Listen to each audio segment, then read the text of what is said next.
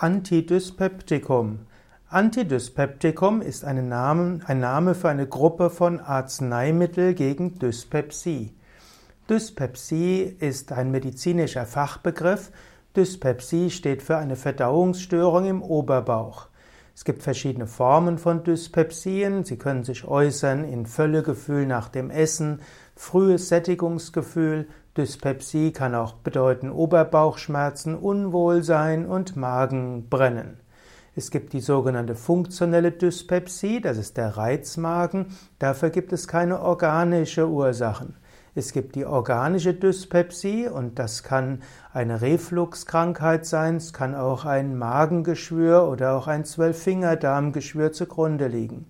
Es gibt verschiedene Formen von Antidyspepsie verschiedene Formen von Antidyspeptika. Antidyspeptikum ist Singular, Dyspeptik, Antidyspeptika ist der Plural.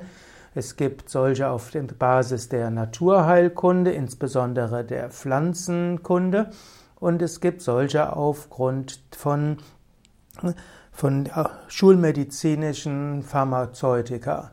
Die Medizin hat Protonenpumpen, Inhibitoren empfohlen, dann gibt es äh, Antazida, das heißt Mittel, die die Säure des Magens reduzieren können.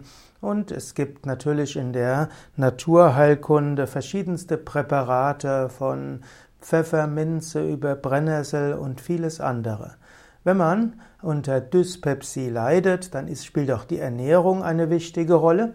Allgemein gilt, man sollte nicht zu viele verschiedene Nahrungsmittel in einer Mahlzeit zu sich nehmen. Man sollte nicht zu spät abends essen. Man sollte dem Magen ausreichend Zeit geben, sich zu leeren zwischen zwei Mahlzeiten. Also zum Beispiel mindestens vier Stunden zwischen zwei Mahlzeiten nichts essen.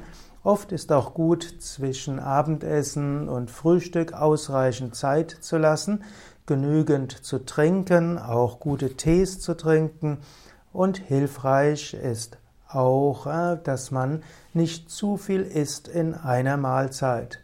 So, wenn man diese Ratschläge beachtet und auch genügend Entspannungstechniken übt, ausreichend gut kaut, Yoga-Übungen macht, wird man typischerweise keine Antidyspeptika brauchen. Wenn man unter Dyspepsie leidet, wäre es erstmal angebracht zu schauen, ob auf dem Gebiet der Pflanzenheilkunde ein etwas zu finden ist, was einem hilft. Genau,